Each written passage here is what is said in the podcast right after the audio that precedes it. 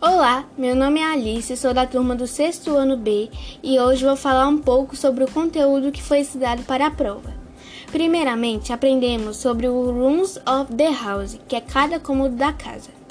Logo, temos Kitchen, que é a cozinha da casa, o Garden, que é o jardim da casa, Dining Room, que é a sala de jantar, o Bedroom, que é o quarto, o Bathroom, que é o banheiro, Living Room, que é a sala de estar, TV Room, que é a sala de TV e Garage, que é a garagem. Também do que tinha nesses cômodos e o que representa cada objeto do cômodo. Agora vamos falar sobre o que é there is and there are, que são duas expressões que querem dizer se há ou existe. Mas lembre-se de que there is é singular e there are plural. Estudei o genitive case, que é indicar posse com o uso da apóstrofo S.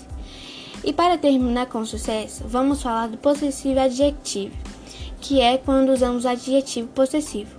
Também é importante lembrar de que quando temos o subject pronoun, existe o possessivo e adject correspondente. Esse foi meu podcast. Espero que tenham gostado. Um beijo e tchau!